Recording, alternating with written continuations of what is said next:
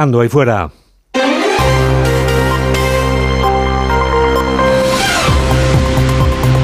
Onda Cero.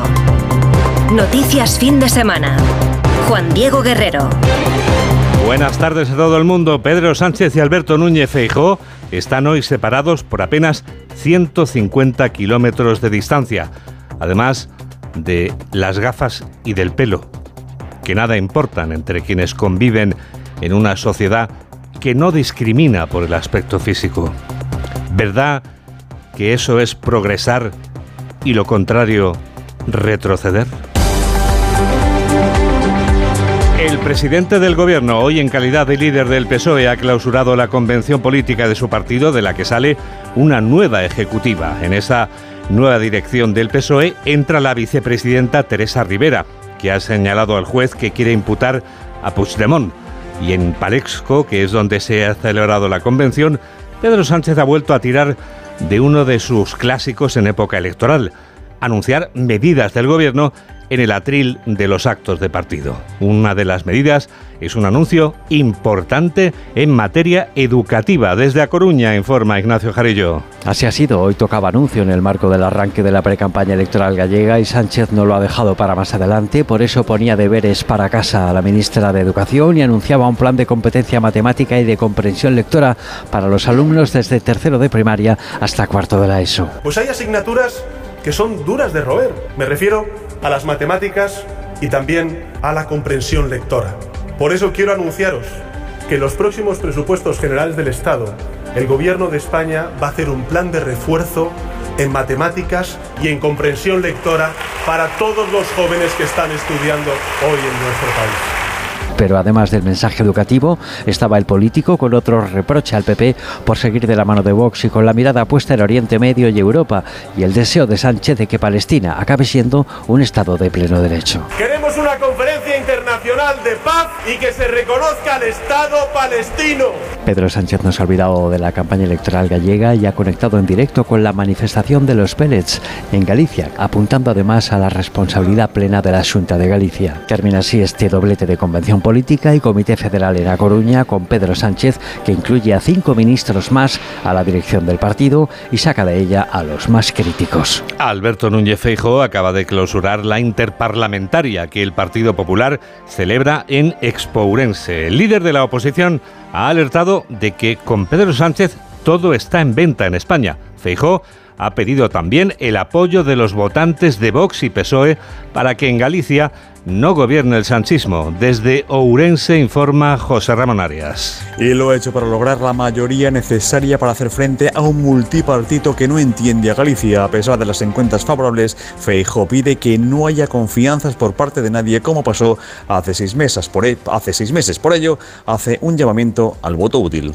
A quien votó a Vox, yo le pediré que apoye la única alternativa para que el sanchismo no gobierne en Galicia. Le pediré también a los que votaron al Partido Socialista en Galicia que confíen en el presidente Rueda el 18 de febrero. El presidente popular ha manifestado que con Sánchez solo ganan los independentistas, un presidente que dice que hay que defender la democracia cuando coloniza todas las instituciones del Estado o las critica abiertamente. Sánchez es el ahora, es el ahora de las expectativas independentistas. Y la gran mayoría de españoles tenemos que unirnos por el nunca. El nunca al retroceso de los derechos, el nunca al egoísmo, el nunca a la ruptura, el nunca a los muros, el nunca a la desigualdad.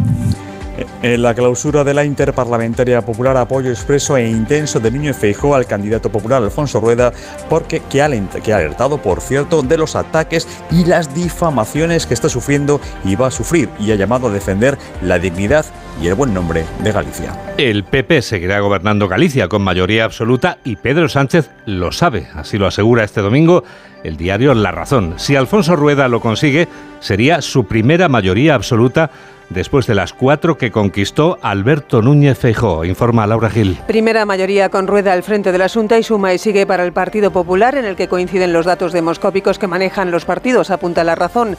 Resultado esperado por la falta de voluntad de cambio y que no haya calado entre los gallegos la ofensiva de la izquierda por el caso de los pellets, unos socialistas que tendrían más que asumido su estancamiento en la tercera posición, aspirando como mucho a mejorar en algún escaño respecto a las anteriores autonómicas y con el BNG, dice la razón, consolidando salvo sorpresa su papel de alternativa de gobierno en la izquierda, pero sin opción de alcanzar la presidencia de la Junta. Mismo paisaje y nada nuevo bajo el sol tras este primer test electoral en Galicia, donde según este diario, Alfonso Rueda buscará la confrontación con el jefe del Ejecutivo y sus socios independentistas. Las encuestas apuntalan a Alfonso Rueda al frente de la Junta de Galicia, pero también detectan que la amnistía ya pasa factura al gobierno de Pedro Sánchez. Así lo recoge el sondeo que publica Público, el diario digital en cuyo encabezamiento se define como el medio progresista en España. Según este sondeo, ¿Pierde la mayoría el gobierno progresista, Laura? Se desinfla y pierde esa mayoría, como recogen también el resto de encuestas de este arranque de año. Vaticinio de un tropiezo electoral de la izquierda más definido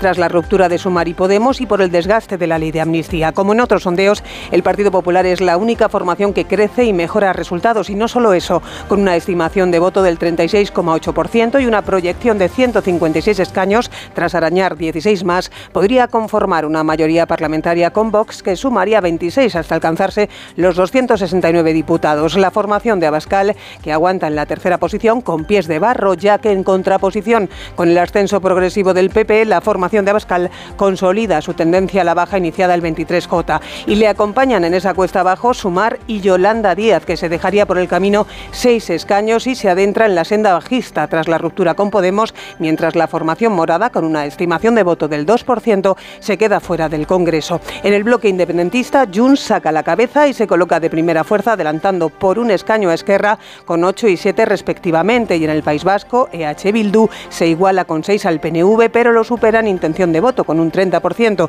Proyección en todo caso por debajo de los resultados que los de Oztegui obtuvieron en julio. 2 y 8, 1 y 8 en Canarias de este domingo en que la campaña electoral oficiosa ya ha comenzado en Galicia. Santiago Abascal ha explicado en Pontevedra por qué Vox, que no tiene representación en el Parlamento gallego, se presenta a estas elecciones. El líder del Partido Verde justifica su derecho.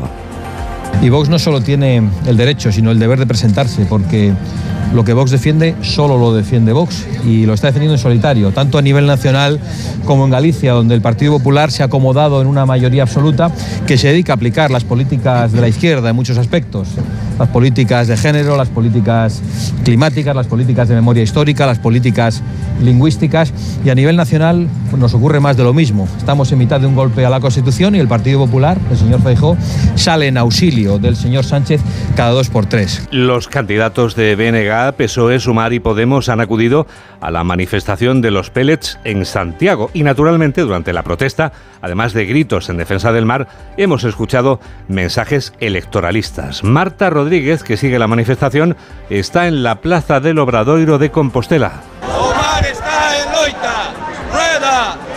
Multitudinaria manifestación en Santiago de Compostela que llena a esta hora la Plaza del Obradoiro en defensa del mar. Movilización que no se ha querido perder los candidatos a la Junta por Podemos, Sumar, PSOE y Benega, con la presencia de Irene Montero y Yolanda Díaz y con el socialista José Ramón Gómez Besteiro que abandonaba la convención en A Coruña para unirse a la marcha. Hemos escuchado mensajes electoralistas, pero sobre todo el grito de miles de personas en defensa del mar. Rogelio Santos es el presidente de una de las plataformas convocantes. Que en sala do próximo goberno da Xunta, sea quen sea, que ten que cambiar o modelo pesqueiro e o modelo de cuidado do noso medio ambiente e o modelo ecolóxico para que podamos ter unhas rías productivas para a xente do mar e para toda a población. Detrás del vertido plástico del Toconau hay responsables que deben pagar. Mantienen hoy en Santiago más de un centenar de colectivos sociales y del mar que apoyan esta movilización. Faltan cuatro semanas para que vuelva a haber elecciones en España, las autonómicas de Galicia. Noticias fin de semana. Juan Diego Guerrero.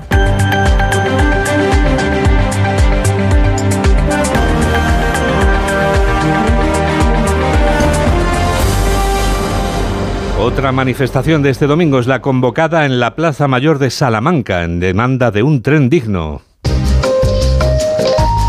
El presidente Alfonso Fernández Mañueco se ha unido a los manifestantes en esta convocatoria en la que el protagonismo ha sido para la sociedad civil. Onda Cero Salamanca, Diana Pérez. Protagonismo de la sociedad civil en esta concentración por unas conexiones ferroviarias dignas en Salamanca con testimonios de usuarios del tren, quienes han explicado las dificultades con las que se topan para moverse a través del oeste español, trabajar entre Salamanca, Portugal o desplazarse a Madrid. Reuniones de sociedades científicas internacionales que descartan este destino por unas conexiones deficitarias. El actor y director de teatro, el Salman Antonio Sayagués ha sido el encargado de leer el manifiesto. Os diré que he sido bendecido por los dioses porque he conseguido un billete de ida y vuelta en el tren de Salamanca a Madrid para leer el manifiesto, pero luego volveré de Salamanca a Madrid. Una plaza mayor de Salamanca que se ha visto prácticamente llena.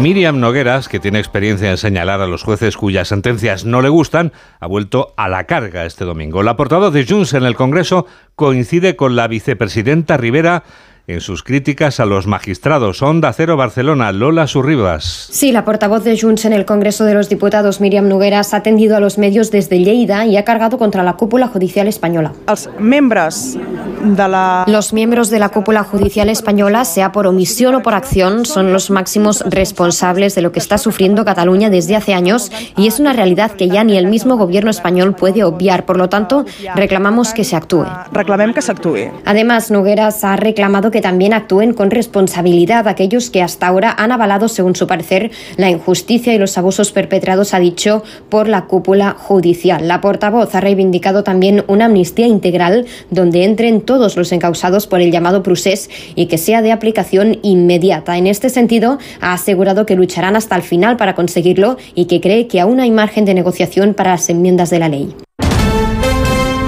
La Guardia Civil ha echado el guante en la tacita de plata a un individuo condenado por violencia de género. El sujeto se había convertido en un maltratador desencadenado. Mamen Rodríguez Astre. Maltrató, amenazó y vejó a la víctima, motivo por el que le pusieron una pulsera que pitaba si se acercaba. A los nueve días rompió el dispositivo y se aproximó. La Guardia Civil avisó a la joven. Le detuvieron y le volvieron a poner este dispositivo.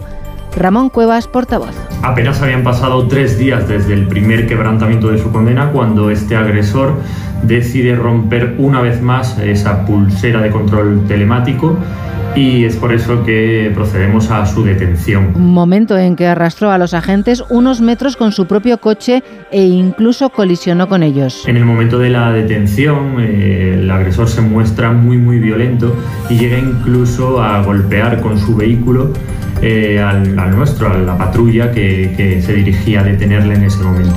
Tras pasar a disposición judicial, el juez decretó su ingreso en prisión. Ya que estás aquí, Mamen, nos cuentas si la semana que llega ya van a seguir los días soleados o si podré evocar el título del bolero de Armando Manzanero, Esta tarde vi llover. La próxima semana estará marcada por un potente anticiclón que afectará al país y con temperaturas que se recuperarán progresivamente en todo el territorio, estabilizándose desde el jueves en la península y Baleares y continuando con probables ascensos también en las Islas Canarias. Te recomiendo, más que a Manzanero, Juan Diego, escuchar al sol de México. Parece que solo veremos agua mañana por la mañana en Galicia y el sábado también en esa comunidad. El resto, mucho sol, sobre todo el miércoles, y muchas nubes sin agua el resto de la semana. Vamos, que no canto por Manzanero. Dos y cuarto, una y cuarto en Canarias. Noticias fin de semana. Juan Diego Guerrero.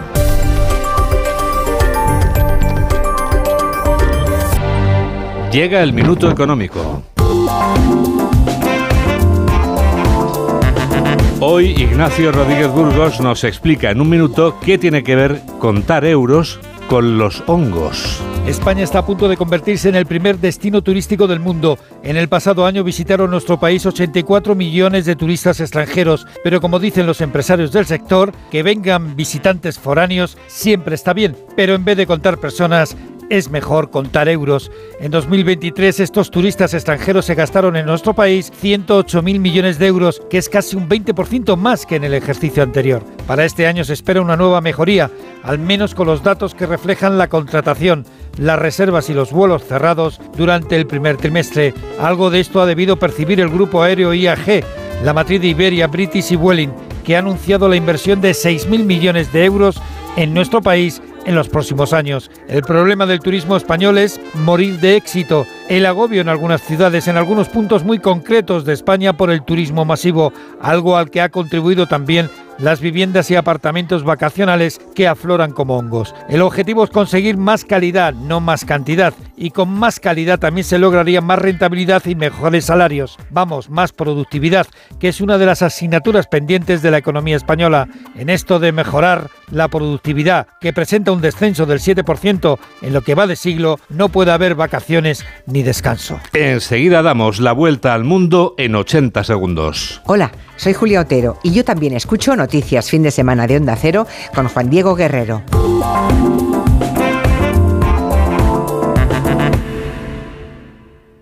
Con este estrés no consigo concentrarme. Toma Concentral. Con su triple acción de lavacopa, rodiola y vitaminas, Concentral consigue aliviar el estrés ayudando a una concentración más estable y duradera. Concentral. Consulte a su farmacéutico o dietista.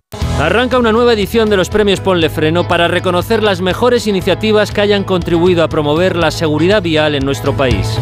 Consulta las bases en ponlefreno.com y envía tu candidatura antes del 4 de marzo.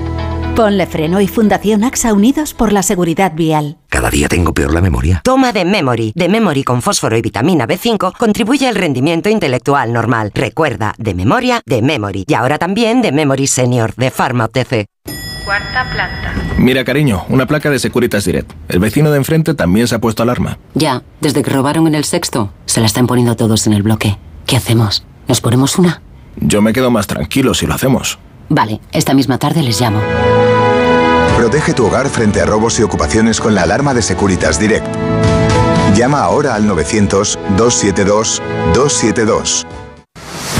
¿Cansado? Revital. Tomando Revital por las mañanas recuperas tu energía, porque Revital contiene ginseng para cargarte las pilas y vitamina C para reducir el cansancio. Revital, de Pharma OTC. Síguenos en Twitter en arroba noticias FDS. Es el momento del Foreign Affairs.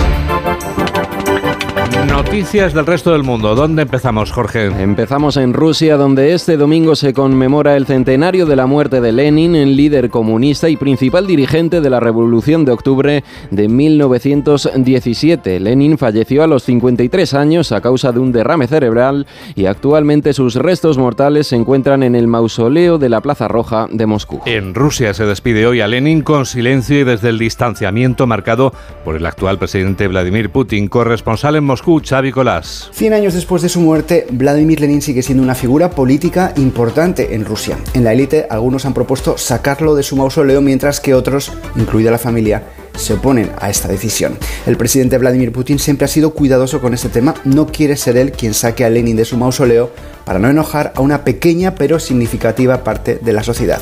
Como ha explicado Putin en más de una ocasión, muchos rusos asocian su propia vida con el nombre de Lenin y para ellos el entierro del líder revolucionario significaría que adoraron valores falsos, que se fijaron metas falsas y que sus vidas fueron vividas en vano. Aunque según las encuestas de opinión cada vez hay más rusos que están a favor de enterrar a Lenin, tras el inicio de la guerra de Ucrania, la discusión parece haber sido aparcada para siempre. Y de Rusia también es noticia, Jorge, un avión privado fabricado en este país que se ha estrellado en Afganistán con seis personas a bordo. Se buscan a los desaparecidos, de momento no hay datos de fallecidos o posibles heridos, mientras se informa de que entre las causas del accidente se encontrarían el fallo de los dos motores del aparato. Este domingo se cumplen tres meses y medio, tres meses y medio ya desde que Israel bombardeara la franja de Gaza tras el ataque de Hamas. También estamos a un mes tan solo de que se cumplan dos años de la invasión rusa de Ucrania. En las últimas horas, las tropas rusas han redoblado sus ataques en el frente este, donde han conseguido algunos aparentes progresos. Por su parte, Ucrania ha contrarrestado este domingo, lo ha hecho con un ataque contra un mercado de Donetsk en el que habrían muerto cerca de 30 personas. Mientras tanto, en Oriente Medio, el Gabinete de Seguridad de Israel, de Israel ha decidido que un tercer país, probablemente sea Noruega, se encargue ahora de gestionar los fondos que Israel recauda para la Autoridad Nacional Palestina. Sobre el terreno, en la franja de Gaza continúan los bombardeos, ya son cerca de 25.000 personas los palestinos muertos y 2 millones de desplazados internos. ¿Dónde está la seguridad? ¿Dónde está la seguridad? Vengo de Yabalia y en el camino me alcanzaron ataques aéreos. Fui a Yanyuris y fui alcanzada por otro ataque. ¿Qué seguridad es la que que reclaman los judíos. Viajamos ahora a Italia para contarles que las autoridades han detenido en las últimas horas el barco de la ONG española Open Arms. Lo han hecho después de desembarcar a 57 inmigrantes en el puerto de Crotone, situado en la región sureña de Calabria. Allí parece que la nave va a estar inmovilizada al menos 20 días. Sus responsables podrían enfrentarse a una multa de hasta 10.000 euros. Corresponsal de Onda Cero en Italia, Darío Menor. Desde anoche está inmovilizada en el puerto de Crotone, la región meridional italiana de Calabria, la nave de la ONG española Open Arms. Las autoridades italianas acusan a sus responsables de obstaculizar a una patrullera de la Guardia Costera Libia durante el salvamento de una embarcación cargada de inmigrantes. Oscar Camps es el director de Open Arms. Esta medida es completamente injustificada. Las tres operaciones de rescate llevadas a cabo fueron coordinadas por las autoridades italianas. Respetamos todas las indicaciones. La nave se va a pasar al menos 20 días bajo embargo administrativo y sus responsables pueden ser sancionados con hasta 10.000 euros de multa, según el protocolo para las ONGs aplicado por el gobierno italiano. Y en Alemania este fin de semana se han multiplicado las protestas contra la extrema derecha, unas manifestaciones que se han desencadenado a raíz de una información sobre una reunión entre grupos de extrema derecha en la que se expuso la idea de remigración. Este concepto lo utilizan los extremistas en Alemania para referirse a que un gran número de extranjeros debe abandonar el país, incluso mediante la coacción. Corresponsal de Onda Cero en Berlín, Paola Álvarez. Es la segunda semana de protestas, la tercera jornada este fin de semana. Las manifestaciones se multiplican desde grandes ciudades a pequeños pueblos por todos los rincones del país. La revelación de las reuniones de neonazis con miembros del partido de ultraderecha Alternativa para Alemania han encendido a la sociedad en un movimiento transversal que une agrupaciones civiles, culturales y al resto de partidos del espectro político. Hasta el canciller Olaf Scholz y algunos de sus ministros se han dejado ver en las marchas. Unidos contra el fascismo es el lema central que esta tarde aún reunirá a decenas de miles. La principal concentración podría ser la de la capital, Berlín, que terminará frente al Bundestag. Entre los reclamos está la apertura de un proceso de ilegalización contra alternativa para Alemania, actualmente segunda en las encuestas a nivel nacional. Y vamos terminando, George, que ya me estoy quedando frozen. Pues Juan Diego, más frío creo que te quedaría seguramente en Estados Unidos o en Canadá. Allí un temporal ártico ha dejado copiosas nevadas, temperaturas de menos 30 grados bajo cero y sensaciones térmicas de menos 50. Hasta este momento hay que lamentar que se hayan reportado 80 fallecidos en tan solo una semana. Pasaría frío incluso un hombre de Yecla como el que se ha ocupado de este resumen, que es Jorge Infer. Hola, soy Mario Viciosa y yo también escucho Noticias Fin de Semana con Juan Diego Guerrero. ¿Se acabó el fin de semana? Tranquilo, toma Ansiomet. Ansiomet con triptófano y asuaganda te ayuda en situaciones de estrés. Y ahora también Ansiomet Autoestima, de Pharma OTC. Esto de subirnos a los escenarios nos hace pensar que la gente no, estos están muertos por saber mi vida, no sé qué tal, y luego te das cuenta de que da igual, porque no le importas a nadie, la gente se va a su casa y le importa a su padre, su madre, pero tú no le importas. Lo de Évole, con Z Tangana, esta noche a las nueve y media en La Sexta. Noche de tos. Respira. Toma Herbetón Respir. Herbetón jarabe con extractos de pino y eucalipto es expectorante natural y antiinflamatorio pulmonar. Herbetón Respir. Consulte a su farmacéutico o dietista. Síguenos en Facebook en Noticias Fin de Semana Onda Cero. Titulares del deporte con Rafa Fernández. Con un partido en directo de la vigésima primera jornada de Primera División. Desde las dos juegan Osasuna y Getafe 1-0 para el equipo navarro con gol de Raúl García. En segunda también un partido en juego Racing 0 Cartagena 1. Hoy el Real Madrid recibe al Almería y el Girona al Sevilla con el liderato en juego, mientras el Barcelona quiere mantenerse en la lucha en su difícil visita al Betis. El Barcelona, por cierto, que es el nuevo campeón de la Supercopa Femenina tras derrotar al Levante en la final por 7 goles a 0. Gianni Infantino, presidente de FIFA, ha pedido la pérdida automática de los puntos de los equipos cuyos aficionados profieran insultos racistas, como volvió a ocurrir ayer en la Premier y en la Serie A italiana. Carlos Sainz ya está en España con su cuarto Dakar y en el Open de Australia ya tenemos los primeros cuartos de final que medirán a Djokovic con Fritz y a Sinner con Rublev. Mañana buscará su pase Carlos Alcaraz ante el serbio Kedmanovic. Y ahora lo que va a pasar ahí fuera la semana que viene. Ahora con Yolanda Viladecans, las noticias del futuro. Escuchamos las noticias del futuro ahora mismo en el presente. Cuéntanos. Semana que empezamos mirando al exterior con la reunión mañana lunes de los ministros de Exteriores de la Unión Europea en Bruselas para abordar los dos conflictos abiertos en Gaza y en Ucrania. El lunes en el que además Eurostat publica datos de deuda y de déficit públicos de la Unión en el tercer trimestre del año pasado. La vicepresidenta segunda, Yolanda Díaz, comparece en el Congreso para explicar líneas de su departamento antes de que el jueves comience la mesa de diálogo con los sindicatos y la patronal sobre la reducción de la jornada laboral.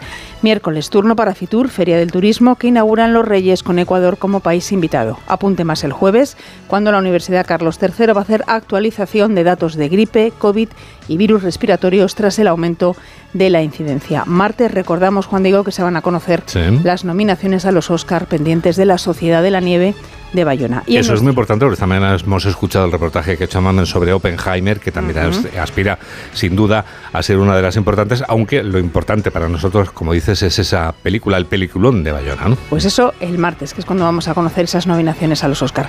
En nuestros días mundiales, pues mira, apunta, porque es una semana que viene muy intensa. El martes es el Día Mundial de la Libertad el miércoles. Qué importante es la, libertad. Qué importante es el lugar en el que naces y qué importante es conservarla para toda la vida. El miércoles, Día Internacional de la Educación, junto al viernes que será también el Día Mundial de la Educación, pero en este caso de la educación ambiental. Y también el viernes te encuentro otro Día Mundial, el Día Mundial del Pescador. ¿Tú sabías que tenía un Día Mundial el Pescador? No lo sabía. Pues el martes, 26 pues de enero. Aprovechamos para saludar a todos los amigos pescadores que nos escuchan, que son muchos. Nosotros te recordamos que escuchas un programa de noticias que produce Mamen Rodríguez Astre y que realiza José Luis López Galindo aquí en Onda Cero, tu radio.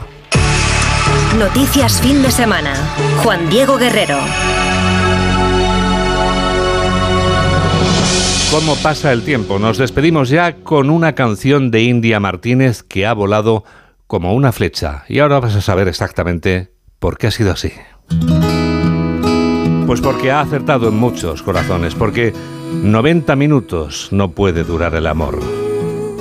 Pídeme más. Te siento en esta habitación conmigo, teniendo tu respiración tan cerca, hace que se me vaya mi duda sobre ti. Gracias por estar a ese lado de la radio y que la radio te acompañe sabiendo cuál será nuestra respuesta. Voy sin saber lo que harás de mí. Adiós. Prefiero callarme a confesar que me hace sentir.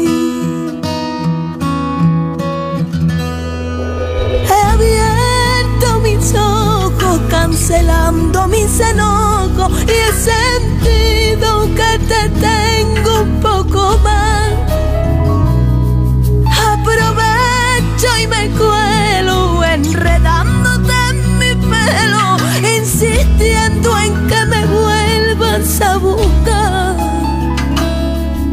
90 minutos no puede durar el amor. Pídeme más.